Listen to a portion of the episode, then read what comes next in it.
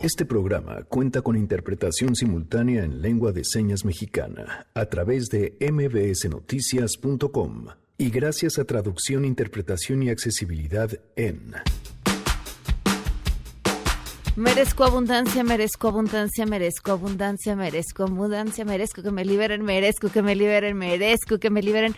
Hoy es viernes, hoy es viernes, hoy es viernes, hoy es viernes.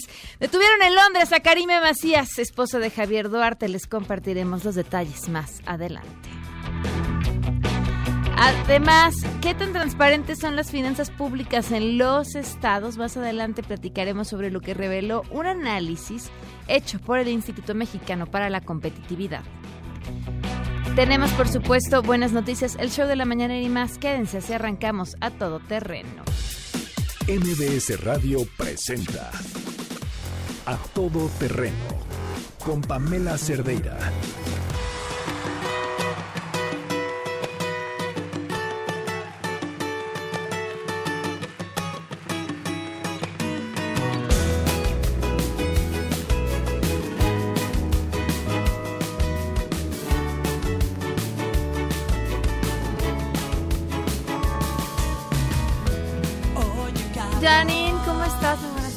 Hola Pam, buenas tardes. ¿Qué estamos escuchando? Estamos escuchando, bueno, lo nuevo, que no es nada nuevo, que son las, se llaman Las Batallas y es, es el segundo unplug que grabó Café Tacuba y que ya, que ya está, que ya se pueden escuchar en todas las plataformas.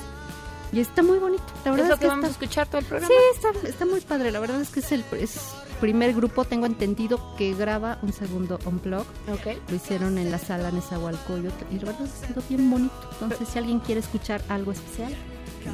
Perfecto, pues nos iremos con eso. Gracias. Gracias.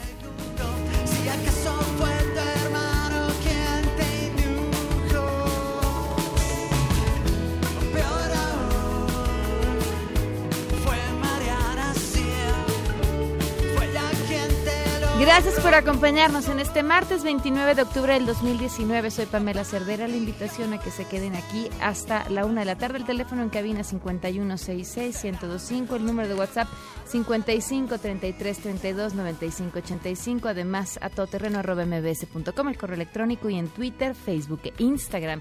Me encuentran como Pam Cerdeira. Miguel González en la interpretación de lengua de señas. Lo pueden seguir y ver a través de www.mbsnoticias.com.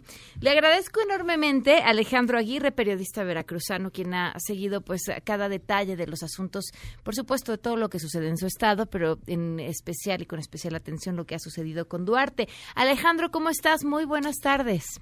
Hola Pamela, ¿cómo estás? Te mando un fuerte abrazo desde el estado de Veracruz. Eh, mira, vale la pena resaltar que hace cuestión de minutos la Fiscalía General de la República eh, dio a conocer que, bueno, desde su punto de vista, de manera oficial, Karime Macías no se habría entregado de manera voluntaria, sino que habría sido capturada o habría sido localizada. Recordemos que Karime Macías, eh, Pamela, tenía una orden de aprehensión con fines de extradición por presuntos desvíos de recursos aquí en el estado de Veracruz cuando su esposo Javier Duarte era gobernador. Eh, esta orden de aprehensión data desde cuando Miguel Ángel Yunes era gobernador del estado. Eh, aquí hay varios temas, Pamela, eh, y de manera muy breve te, te lo puedo detallar. Hay asuntos relacionados. El tema de que Karime Macías haya sido detenida o se haya entregado hoy de manera voluntaria, cual sea la verdad de esto, Claro. eh, hace 15 días más o menos Javier Duarte dejó de escribir en redes sociales. Eh, después de tener mucha actividad en el Twitter, incluso tenía una columna todos los lunes acá en el estado de Veracruz en un periódico de circulación estatal. Eh, él cada lunes expresaba sus temas, una columna que se llamaba. La verdad nos hará libres.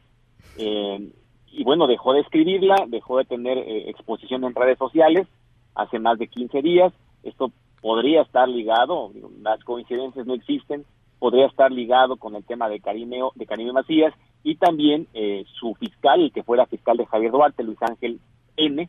Recordemos que él ha estado interno en Pacho Viejo y está en prisión domiciliaria. Pues todo apuntaba a Pamela hace unos días a que le iban a dar, a que le iban a quitar la medida cautelar de prisión domiciliaria y sorpresivamente, porque sí fue una sorpresa, eh, no, por el contrario, se la ratificaron dos años más de prisión domiciliaria para el exfiscal de Javier Duarte.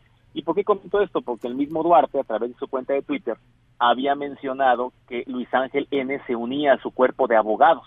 Mm. Entonces, dando por hecho que, que la medida cautelar se le quitaba y también que le iban a, pues, a absolver. Eh, y bueno, no son así. Entonces, son varias situaciones que se juntan, Pamela, y así están las cosas en este momento. Oye, ¿se veía venir esta detención o entrega, lo que quiera que haya sido, de Karime Macías? No, no, no, no se veía venir. Y sobre todo eh, por las circunstancias en las cuales Javier Duarte eh, otorgaba entrevistas, una de ellas fue conmigo, por ejemplo, o bien tenía eh, exposición en redes sociales, ¿no? Eh, todo indica que se movía con, con facilidad, incluso se especula que también el, el hecho de que guardara silencio de manera abrupta hace 15 días pues también fue una llamada de atención eh, o un- una, una diferencia con que Duarte estuviera presentándose así en redes sociales. Eh, no se esperaba esto, aunque si nos ponemos a unir cabos en esto de la especulación veracruzana, pues eh, vaya, pensemos en que deja de hablar, deja de expresarse en redes y en 15 días su esposa aparece en medios de comunicación. Entonces, también podemos dar hacia la especulación, insisto, por, porque se presta y porque los días son pocos eh, de que dejó de escribir a lo que ocurre con Karime Macías. Ahora, esta detención de Karime Macías, o entrega, se va a llamarlo Pues así, sí. este, se refiere específicamente a qué acusación o señalamiento. Sí, es una orden eh, de, de aprehensión que liberó un juez federal aquí en el estado de Veracruz.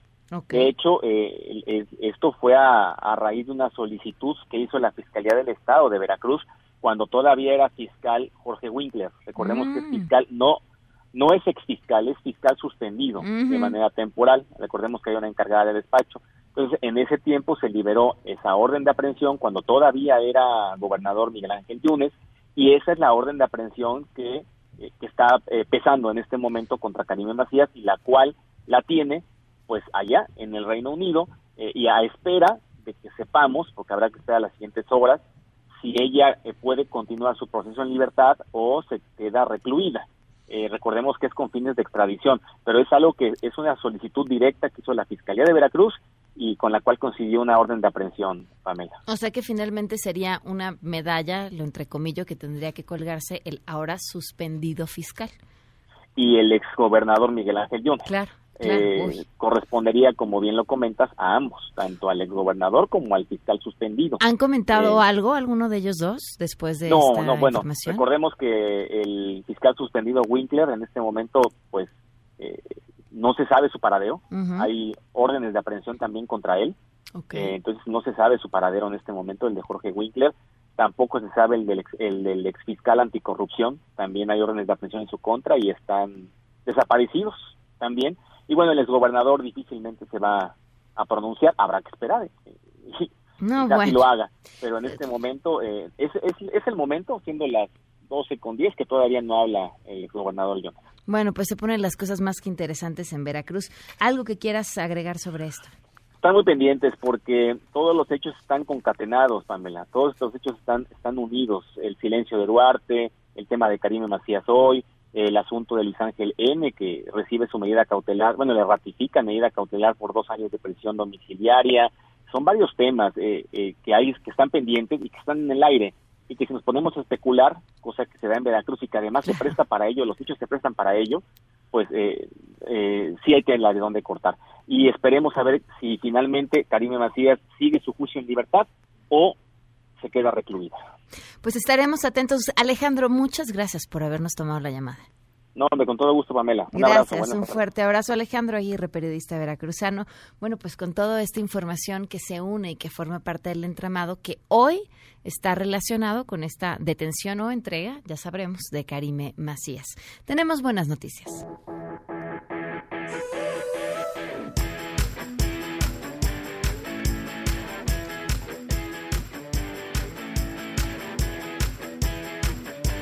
Le doy la bienvenida a Ricardo Cervantes, director del Centro Cultural Tolteca de Teotihuacán, AC y vicepresidente de Memnosine. Mem- ¡Ah! Todavía justo le pregunté cómo se pronuncia Memnosine Institute. Memnosine. Memnosine. Memnosine Institute. Y también nos acompaña Demian Thompson Frank, fundadora de Memnosine Institute. ¿Lo dije ahora sí bien? No. Eh, Marianne no pudo venir el día de Ay, hoy. discúlpame, tu nombre Entonces, Sofía Bellinghausen. es Sofía, una disculpa. no te preocupes. Gracias por acompañarnos a los dos. Al Bienvenidos. contrario, muchas gracias por invitarnos a tu programa. Gracias por estar aquí. Cuéntenme qué es lo que están armando. Bueno, pues eh, el Centro Cultural Tolteca de Teotihuacán es una institución que junto con Memnosir Institute México lleva más de 13 años trabajando en el rescate de las culturas indígenas y la difusión de todos los proyectos que tenemos a nivel internacional y sobre todo México. En esta ocasión tuvimos a bien hacer una cancha de juego de pelota. Eh, han sido ya casi 800 años desde que se construyó la última cancha de juego de pelota. Y pues como ustedes saben, es un juego tradicional. La intención de este lugar es que puedan aquí venir todos los equipos que existan en la República. Puedan ¿Cuántos jugar. equipos hay de juego? Hay una federación, es una agrupación, de hecho, eh, es se llama la Federación Mexicana de Juegos y Deportes Autóctonos Tradicionales con la que estamos colaborando a través de uno de sus jugadores que se llama Arturo. Él eh, participa ya constantemente, el número es, es infinito, hay de verdad eh, en todos los estados de la República ya se está haciendo la- lo más posible para que exista un grupo de juego de pelota. ¿Qué características tiene una cancha así? ¿Y cuántas hay en el país? De hecho, eh, es la, la única que hay en, en- en este momento aquí. Hay otras que están hechas con, eh, con, con cemento, con, eh, con ladrillo, con, con block, pero esta es la primera hecha con piedra, Ok. es decir, hecha de cantera por manos artesanales y tiene las medidas basadas en dos zonas arqueológicas, la de Cantoná y la de Monte Albán. ¿Qué uso esperan darle? Eh, evidentemente, además de que todos los equipos puedan participar ahí. Es un lugar donde queremos que las nuevas generaciones volteen a ver los juegos tradicionales y que la gente pueda venir a aprender este juego. Que se nos quite la idea porque es algo que nos preguntan todos los días. ¿Y vamos a ver sacrificio humano? No, no vamos a ver sacrificio humano. ¡Ah, qué aburrido! Ah, ya lo sé. No, al contrario, es un juego donde se rescata la tradición de la cosmovisión. Ellos sabían que jugar la pelota representaba el universo. Entonces es jugar una pelota de 2.8 kilos de peso, la más sencilla. Eh, se le pega con la cadera, se le pega con el hombro, con el antebrazo y lograr hacer que pase a través del aro, ese era el, el elemento más cumbre que representaba un eclipse. Oye, pero además es exitosísimo. Nos platicaba la gente de Xochi- So- del Parque Xochitla que venían, vinieron la semana pasada y nos decían que ellos que realizaban un juego de pelota durante un evento que tienen justo por el Día de Muertos es lo más, más exitoso, es lo que la gente más quiere ver. Sí, de hecho, este, el último juego que tuvimos, me parece que un niño como de 10 años se acercó a, a Ricardo para decirle que era el mejor día de su vida. ¡Wow! Cuando el mismo día estaba un partido súper importante de fútbol, casi a la misma hora. Y lo que más le llamó la atención fue el juego de pelota. Realmente es algo que a la gente como que lo, lo hace que las, las tradiciones mexicanas vuelvan a ser parte de, de su vida cotidiana, lo vuelvan a tomar como algo en cuenta y no como algo congelado en un, en un museo. Entonces es algo que a la gente le, le encanta ver Ok, y a, se apasionan. ¿a partir de cuándo va a estar ya funcionando? Esto ya funciona Ah, desde ya. el año pasado. Ah, no, bueno, ajá. Eh, estuvo abierto el 2 de noviembre. Este año cumple el primer año de, que se- de su apertura. Ok. Y justamente el día eh, domingo 3 a la 1 de la tarde tendremos una exhibición de juego de pelota por un equipo eh, que se llama precisamente los que juegan con el todo, los que juegan con el universo. ¿Cuánto dura un juego de pelota? Pues no hay duración. Puede durar, hay, hay juegos donde juegan hasta por 4 o 5 días. Eh, Guau, es el- ok. el, chiste es mantener la pelota jugando y siempre en movimiento. Obviamente, como va a ser un espacio de exhibición, tendrá una duración de aproximadamente una hora y media. Ok. eh, dependiendo también de la participación del público. Llevamos unas pelotas incluso más sencillas, no tan fuertes, no tan pesadas, para que los niños puedan jugar y pegarle a la pelota. Ok, pues ahí está entonces la invitación es para que acudan este... Este domingo Ujú. a la una de la tarde en el Centro Cultural Tolteca de Teotihuacán. Ok. Que se encuentra en la carretera autopista México-Tulancingo, kilómetro 22.5, a dos minutos de las pirámides. Perfecto. ¿Alguna otra recomendación? ¿Sugerencia? Pues venir con bloqueador y con muchas ganas de jugar. Ya sé, ok. Y pues eh, La caminata nocturna. la caminata nocturna que será el día anterior para dar preámbulo a este a este juego Ujú. porque también representa sí había en algún momento esta entrega hacia los abuelos el sacrificio es el mismo que hace uno en la noche entonces caminaremos por la noche hacia la montaña quien Ok. guste participar desde un día antes puede venir con su casa de campaña tenemos espacio para que ellos puedan venir y pues después de esta caminata nocturna esperarse el día siguiente para jugar con nosotros Perfecto. Pues muchas gracias. no, al contrario gracias a ti Muchísimas por tu- gracias. Vamos a una pausa y volvemos. Regresamos a todo terreno. A todo terreno con Pamela Cerdeira. Continuamos.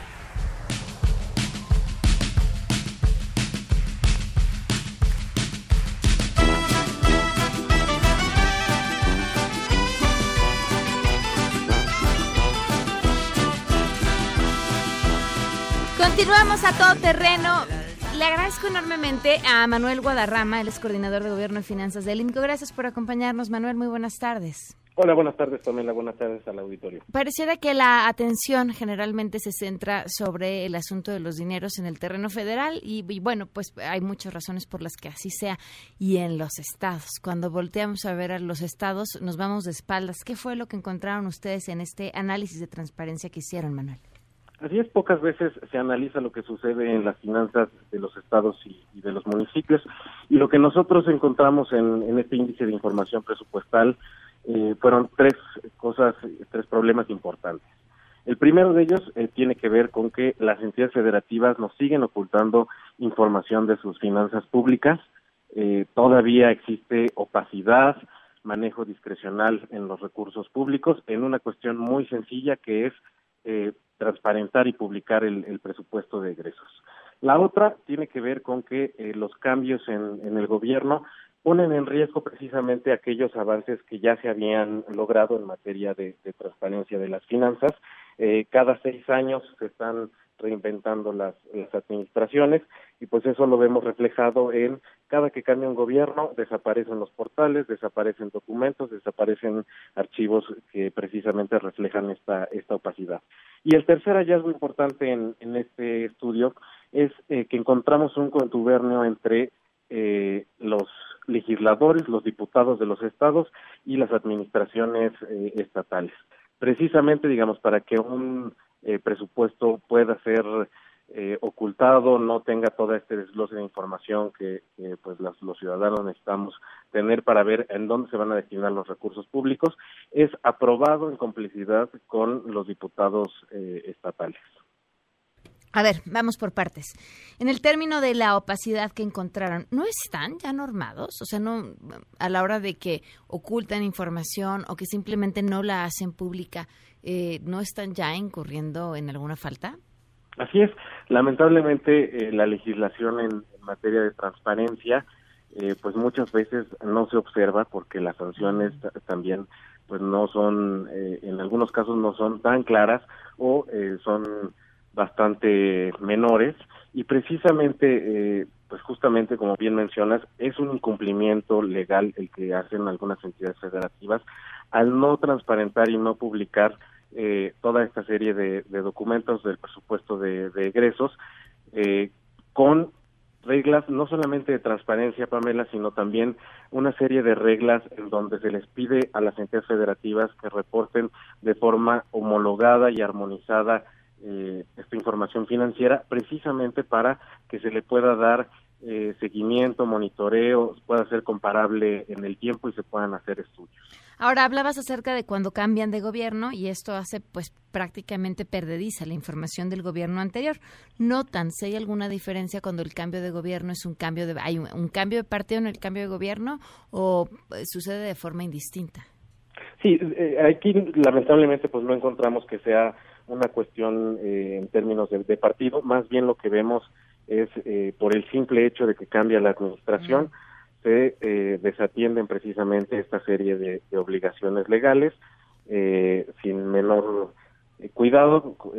por ejemplo, tenemos el caso muy específico de, de Chiapas, en donde pues en tan solo de, de la última edición de este estudio a este año baja 30 posiciones. Esto quiere decir que pues dejó de publicar prácticamente toda esta información relacionada con su, su presupuesto. ¿Es a quien peor le fue? No, eh, desafortunadamente aquí encontramos una correlación que entre más grande el presupuesto, eh, más opacos son las, las entidades federativas. Los tres estados que tienen calificación reprobatoria es eh, Michoacán, uh -huh. la Ciudad de México y Chiapas.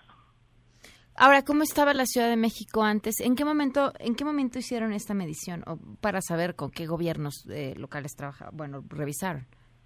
Esta es una medición que considera los presupuestos de egresos de 2019, ah, okay. lo cual quiere decir que eh, este presupuesto pues todavía se hizo en la salida de eh, la administración anterior, en el uh -huh. caso de, de, la Ciudad de México, que eh, pues de, de hecho en eh, ha mantenido precisamente niveles reprobatorios en, en, este índice. Ahora danos buenas noticias. ¿A quién le fue bien? Mira, afortunadamente sí tenemos eh, precisamente entidades federativas que ya están cumpliendo con toda esta serie de obligaciones legales, de transparencia, de disciplina financiera, como es el caso de, eh, de Guanajuato, de Chihuahua y de Baja California, que tienen un cumplimiento del de, 100% en esta métrica. Ahora, vayamos al tema específico de lo que encontraron en la Ciudad de México. ¿Qué son, ¿Cuáles son esos puntos en los que los hace irse hasta abajo en la lista? Mira, eh, son básicamente tres cuestiones también muy importantes que no se encuentran desglosadas en, en los presupuestos de, de, la Ciudad de México.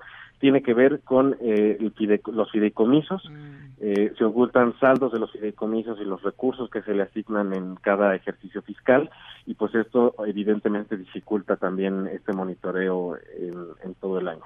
El tema de sueldos y salarios tampoco es increíble que en 2019 no podamos conocer todavía eh, todas las prestaciones, los sueldos, eh, etcétera, de eh, los trabajadores de la Ciudad de México. No se puede distinguir, por ejemplo, muchas veces quién está contratado por honorarios, quién es personal de confianza, quién tiene una base en el gobierno. Y el otro tema que, eh, pues evidentemente también es muy sensible, es las condiciones de contratación de la deuda pública.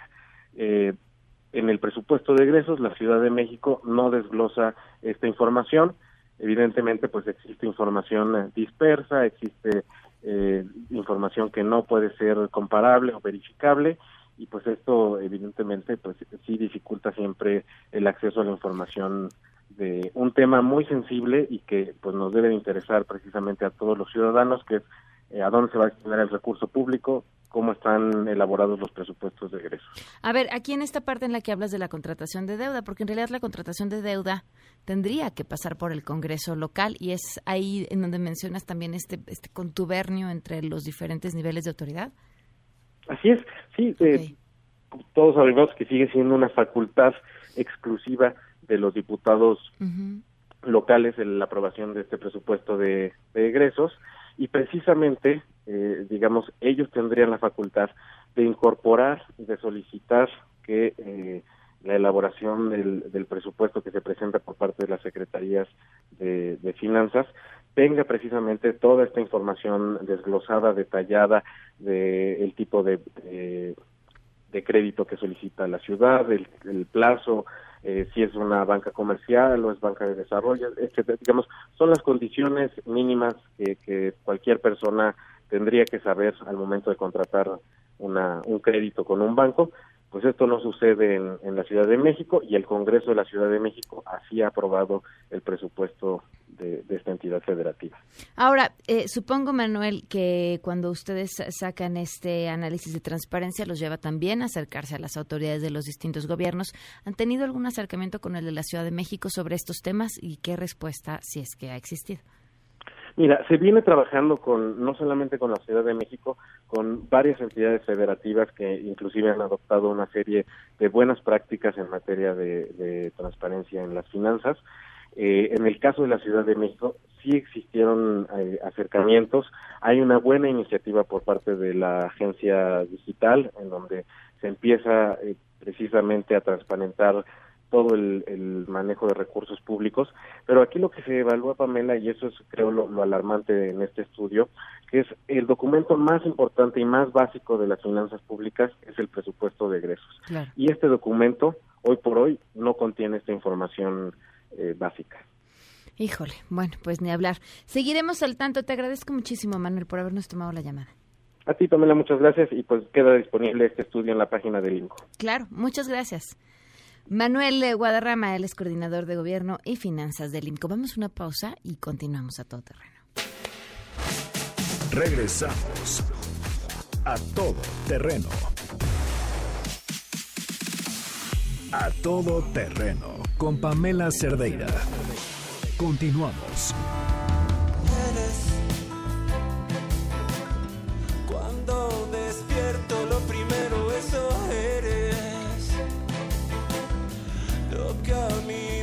Continuamos a todo terreno. Le doy la bienvenida a Jennifer Amosorrutia. Ella es directora de Asuntos Corporativos de Great Place to Work. Bienvenida, ¿cómo estás? Muchas gracias, muy bien. Gracias Pamela, por gracias. acompañarnos. Y Dafne Navarro, coordinadora de contenidos e investigación. Bienvenida, Dafne, gracias por acompañarnos. Gracias a ti, Pamela, a ustedes por escucharnos. Pareciera que es una tendencia que no lleva tanto tiempo en realidad, o al menos quienes, iba a decir ya cumplimos 20, más de 20 años de que iniciamos a trabajar, eh, el, el pensar en que las empresas tenían que preocuparse porque el entorno de trabajo fuera un entorno agradable y uno estuviera feliz y uno quisiera ir a trabajar, pues no era algo que importaba, ¿no? Yo me acuerdo mi primer trabajo, me hablaba mi jefe para regañarme, le decía, ay, ¿por qué solo me hablas para regañarme? Y me decía, porque cuando haces las cosas bien, por eso te pago. Ajá. Es la, eh, sí, es. Espíritu medio millennial roto, así de, está mi reconocimiento. Claro. Sí, claro. Cuéntenme, ¿cómo, cómo, ¿cómo funciona esta cultura de hacer lugares en los que a la gente le guste trabajar y, y qué impacto tiene también en la productividad? Ujú. Pues mira, como tú dices, la verdad es que desde antes y todavía todavía está medio permeada esta creencia, ¿no? De, de que, bueno, te pago porque trabajas y me prestas un servicio, pero eh, lo más padre y nosotros tenemos la oportunidad de ver en las organizaciones es que ya están volteando a ver a las personas, están volteando a ver que estos entornos organizacionales favorables realmente apuntan a una productividad, apuntan a que las personas den lo mejor de sí mismas y maximizar el potencial humano. Que bueno, el, el potencial humano, lo que es el talento, es realmente el principal activo de una organización. ¿Cómo está medido esta, esta efectividad después de voltear a ver a las personas? Sí, justo ahorita decías que, bueno, hace 20 años, ¿no? Quizá pensábamos en, yo vengo a trabajar, el jefe me paga y me regaña y todo bien, pero bueno, Great Place to Work ha hecho estudios desde hace más de 20 años donde justamente se empezó a comprobar que los efectos de crear un mejor lugar para trabajar para todos era algo que beneficiaba no solamente a las personas, sino también al negocio. Y esto se mide con un indicador que es nuestra base, el índice de confianza. En Great Place to Work creemos que la confianza es lo que construye las relaciones del colaborador con la organización y con sus líderes para dar lo mejor de sí mismo en su trabajo. ¿Cómo creas un entorno de confianza? El entorno de confianza se compone de cinco dimensiones. Estas dimensiones son credibilidad, respeto, imparcialidad y luego tenemos dos más, que es el orgullo y el compañerismo. Ok. Las tres primeras, Pamela, son importantes porque estas las encabeza el líder. El líder tiene que tener una capacidad, una habilidad para hacer que el colaborador sienta que se le está comunicando adecuadamente y que se le está escuchando adecuadamente. Pero no solamente eso, también tiene que trabajar en función de la ética, de la congruencia, de evitar el favoritismo, esto que ocurre mucho en lugares de trabajo, que a veces es, de, es que mi jefe prefiere al otro. ¿Cómo, cómo limitar ese sesgo es súper importante? Y la otra parte que es fundamental, el respeto. Lo decía bien ahorita Jennifer, ¿no? Ver a las personas como personas y no nada más como ese número de la nómina. Ahora, ¿el líder es la cabeza de la organización o cada una de las cabezas de las distintas áreas de la organización? Sí, mira, para nosotros líderes es todo aquel que tenga una persona a su cargo por lo Ok. menos. O sea, ese es un líder. Y eh, también, de acuerdo a lo que hemos estudiado en Great Place to Work, el líder tiene el 50% de, eh, de responsabilidad de crear un buen ambiente de trabajo y un entorno organizacional favorable. Entonces, es el impacto del líder es total. O sea, por eso eh, para nosotros también es muy importante fomentar en las organizaciones eh, estos ambientes de confianza, porque tú no puedes realmente trabajar en un ambiente en el que no confías con tus, en- a tu- eh, tus líderes o que no confías en tus compañeros de trabajo, ¿no? ¿Y cómo miden que el líder sí esté eh, cumpliendo con, con estos requisitos? ¿A través de entrevistas que les hacen a las personas a quienes está dirigiendo? Sí, just- ju- perdón, justo la, la idea es que el colaborador tenga voz. Lo que buscamos es acercarnos a la gente y que ellos mismos nos expresen cómo viven en el lugar de trabajo. Esto se mide a través de una encuesta, que es nuestra encuesta del Trust Index, en la cual a través de diferentes reactivos podemos conocer su percepción del líder, del lugar del trabajo y de la relación con sus compañeros. A ver, ¿y qué pasa cuando encuentras un líder o una líder que, que es un patán? Tan, tarán, Tan, dinos. tan, tarán. Pues eh, esta herramienta lo que hace es que eh, pues podemos tener una la, la temperatura, podemos medir la temperatura de los líderes Ajá. y de la organización. Ok. Entonces, gracias a esto podemos detectar tanto a estos líderes que necesitan como planes de acción o un acompañamiento para poder eh, precisamente replantear todo esto y poder eh, transformar sus áreas de oportunidad en fortalezas y también, que eso es lo muy importante de nuestro enfoque, Que es enfocarnos también en aquellos líderes que hacen bien su trabajo. ¿no? MBS es de las mejores 100 empresas para trabajar, por ejemplo. Exacto. Sí, eh, eh, MBS está como, bueno, ya se acaba de certificar, eso es algo muy padre. O sea, eh, en, por ejemplo, MBS, casi el 80% de la gente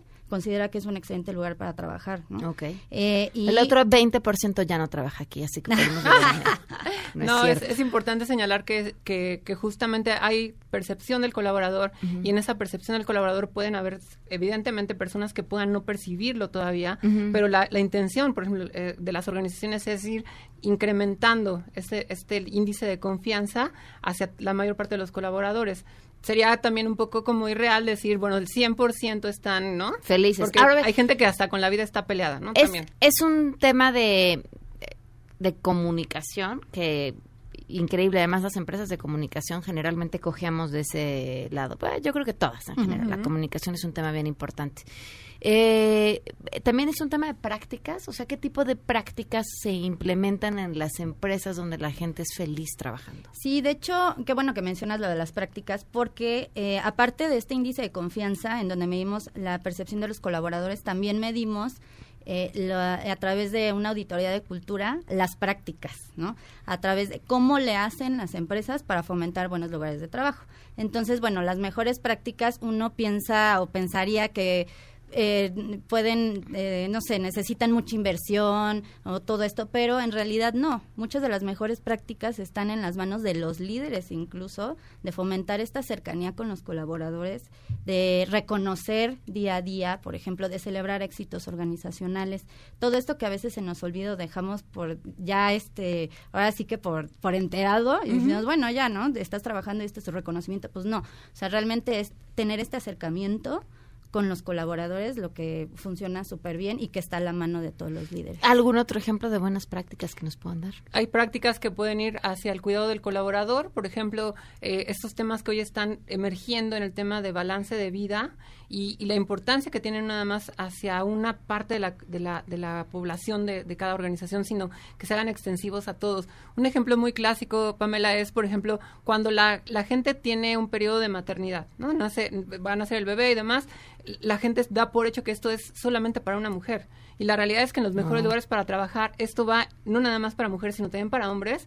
Y la noticia es que incluso hay organizaciones que lo extienden hasta para familias homoparentales, por ejemplo, Claro. donde no necesariamente hay un proceso de, de embarazo o gestación, sino puede ser una adopción y se permite justamente tener este beneficio extendido para que el, el colaborador se sienta cuidado por la propia organización. ¿no? Claro que ustedes ya lo saben, pero para que el público lo sepa, las mejores prácticas, o sea, las prácticas que buscan la no discriminación dentro de las empresas, que generalmente uno pensaría que son prácticas que están dirigidas a que las mujeres tengamos mejores entornos, inmediatamente les pegan también de forma positiva a los hombres. Ya hablabas Claro. tú de las licencias de maternidad, una gran licencia de maternidad que se hace valer. Generalmente es una empresa que también tiene grandes, interesantes licencias de paternidad.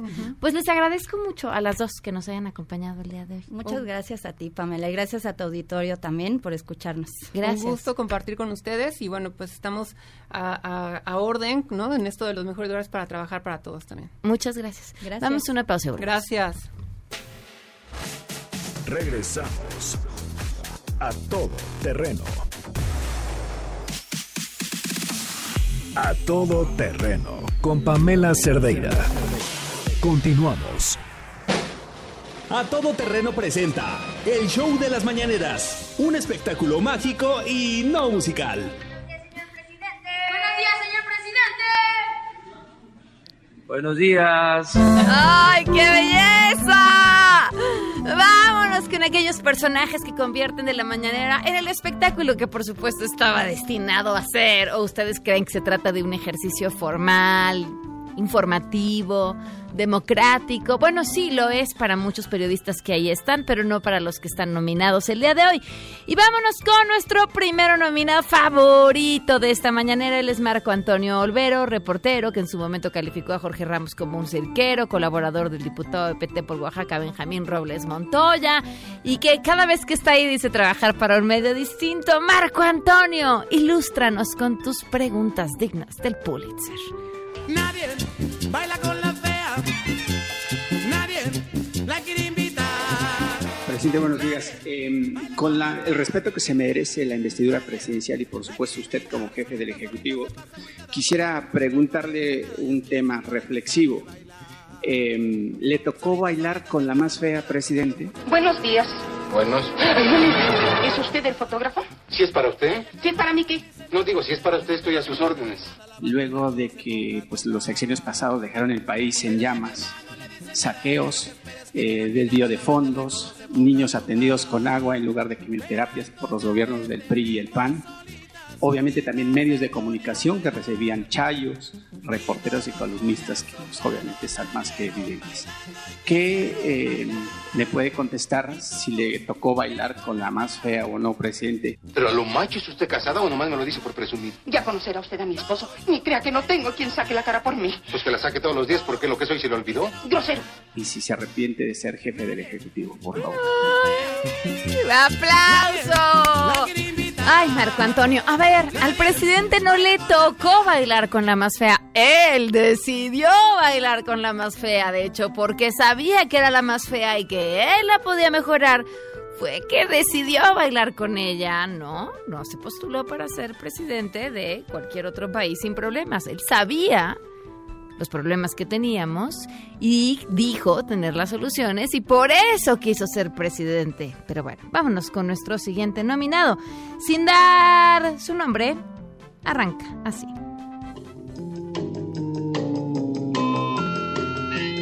Gracias, presidente. Buenos días.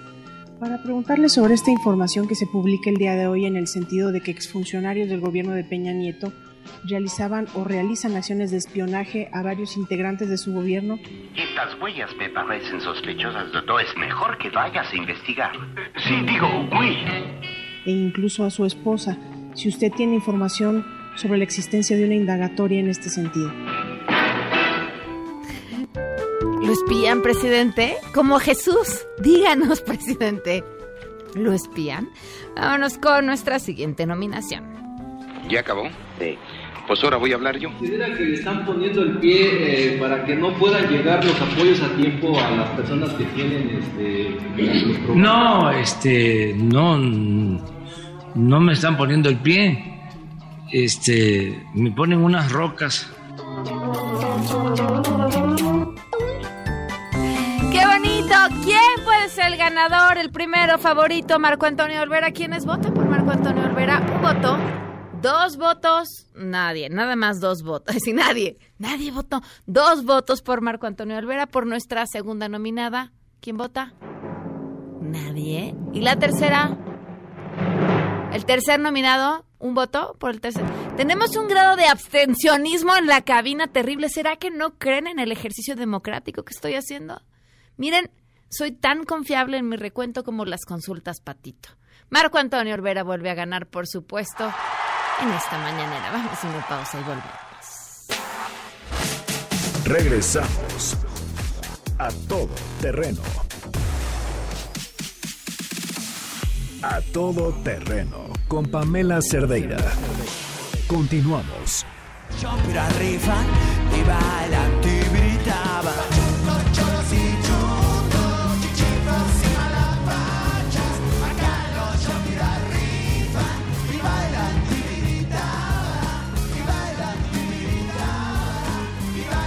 Bueno, continuamos a todo terreno. Dolia mm, Esteves escribe para, sin embargo, una mm, nota sobre Víctor Alberto Barreras Castro, nombrado cónsul en Las Vegas por el gobierno de López Obrador. Fue detenido el, bueno, les leo parte de lo que dice este artículo. Fue detenido el 6 de mayo del 2011, luego de que el juzgado cuarto de primera instancia de lo penal de Ciudad Obregón, Sonora, girara orden de aprehensión en su contra por el delito de estupro, o sea, relaciones sexuales con menores de edad. De acuerdo con el expediente número 141-2011 que obra en mi poder, la víctima de Barreras, cuyo nombre me voy a reservar para proteger su privacidad, tenía 14 años, él 24 años de edad. Esto eh, quedó libre tras el pago de una fianza, justamente este por este tema. El, el asunto es todavía se pone todavía más interesante porque se trata este sujeto era maestro de la víctima cuando esto sucedió. Y bueno, Este sujeto, como les decía, pues nombrado cónsul, además, en la ciudad del pecado, en Las Vegas, por el gobierno de Andrés Manuel López Obrador. Ya hubo respuesta a esta publicación y la tiene Hatsiri Magallanes. Te escuchamos, Hatsiri, buenas tardes. ¿Qué tal, Pamela? Buenas tardes. En efecto, ya hubo una breve reacción por parte del canciller Marcelo Ebrard en torno a este tema y anunció que quedó suspendido ya este nombramiento del diplomático hasta nuevo aviso. Como recordaremos, pues bueno, ya se le había dado el nombramiento de cónsul de Las Vegas, Nevada.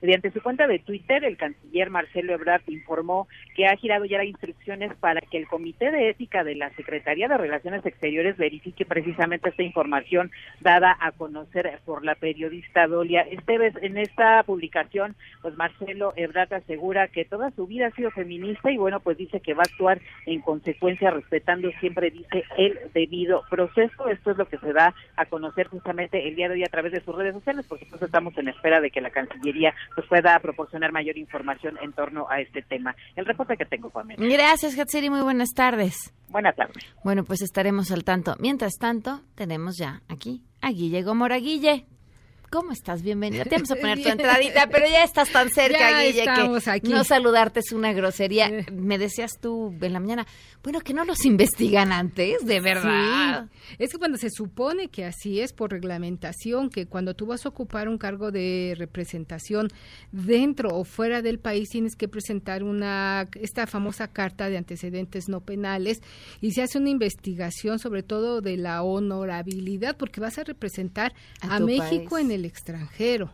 Me parece que aquí hay un caso de omisión que debiera investigarse, si bien a este funcionario que está allá en los Estados Unidos, también a quien autorizó o dejó pasar esto, porque me parece que el delito es bastante grave como para que alguien hubiera cometido una omisión de este tamaño y hoy tengamos que pasar pues esta vergüenza ajena como sucedió hace unos días, aunque ya se informó que se trató de un malentendido, pero por lo pronto nadie le quita el milagrito también a nuestro embajador de México en Argentina de pretender robarse un libro.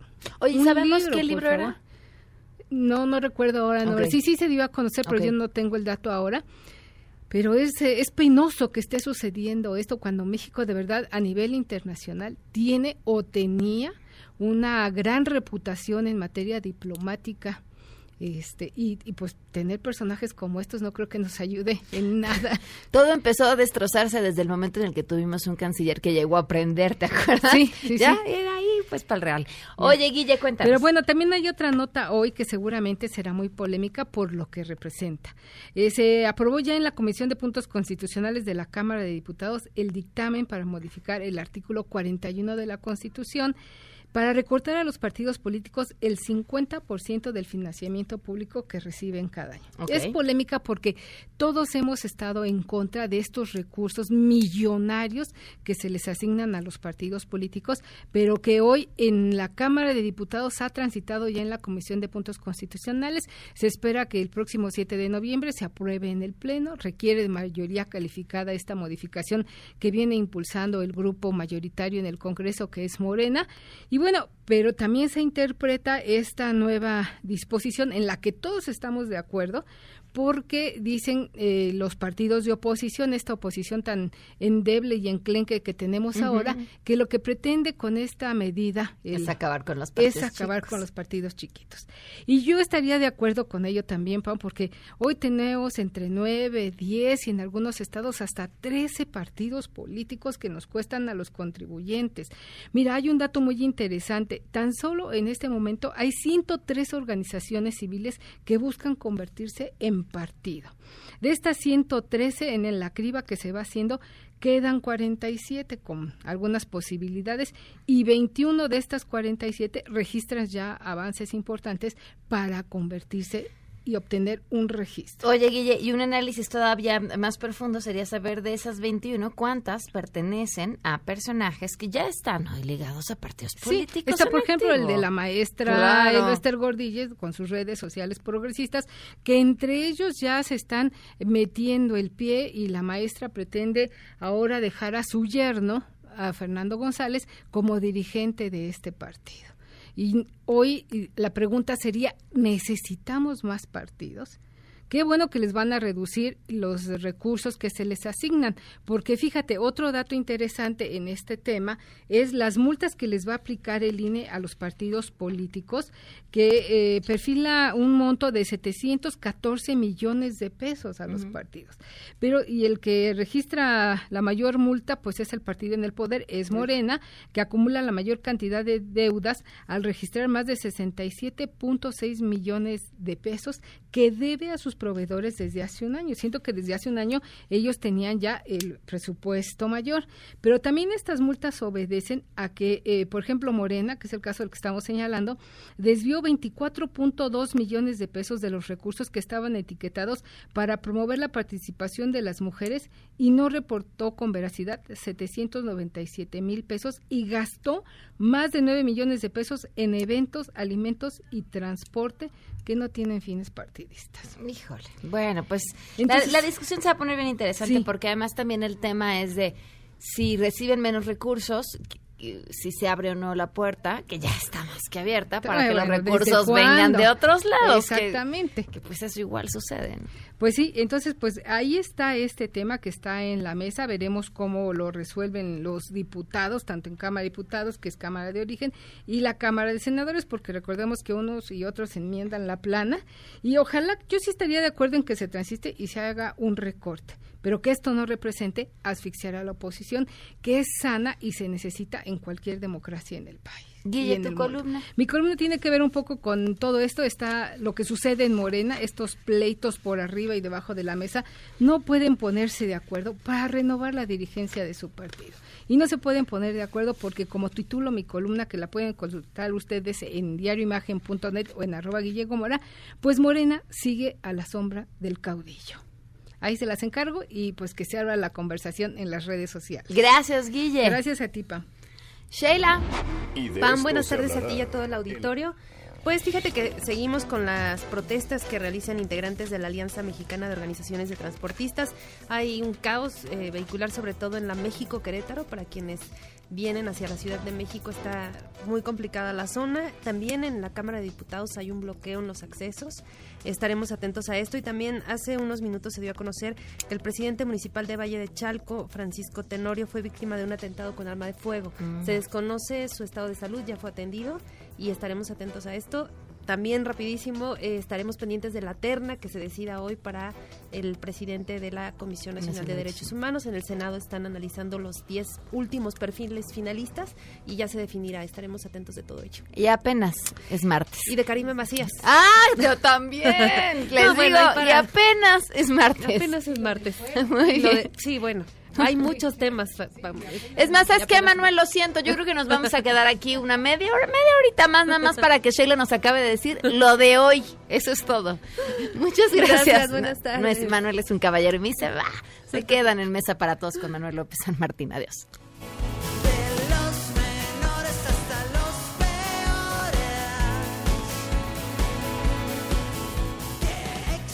MBS Radio presentó A Todo Terreno con Pamela Cerdeira, donde la noticia eres tú.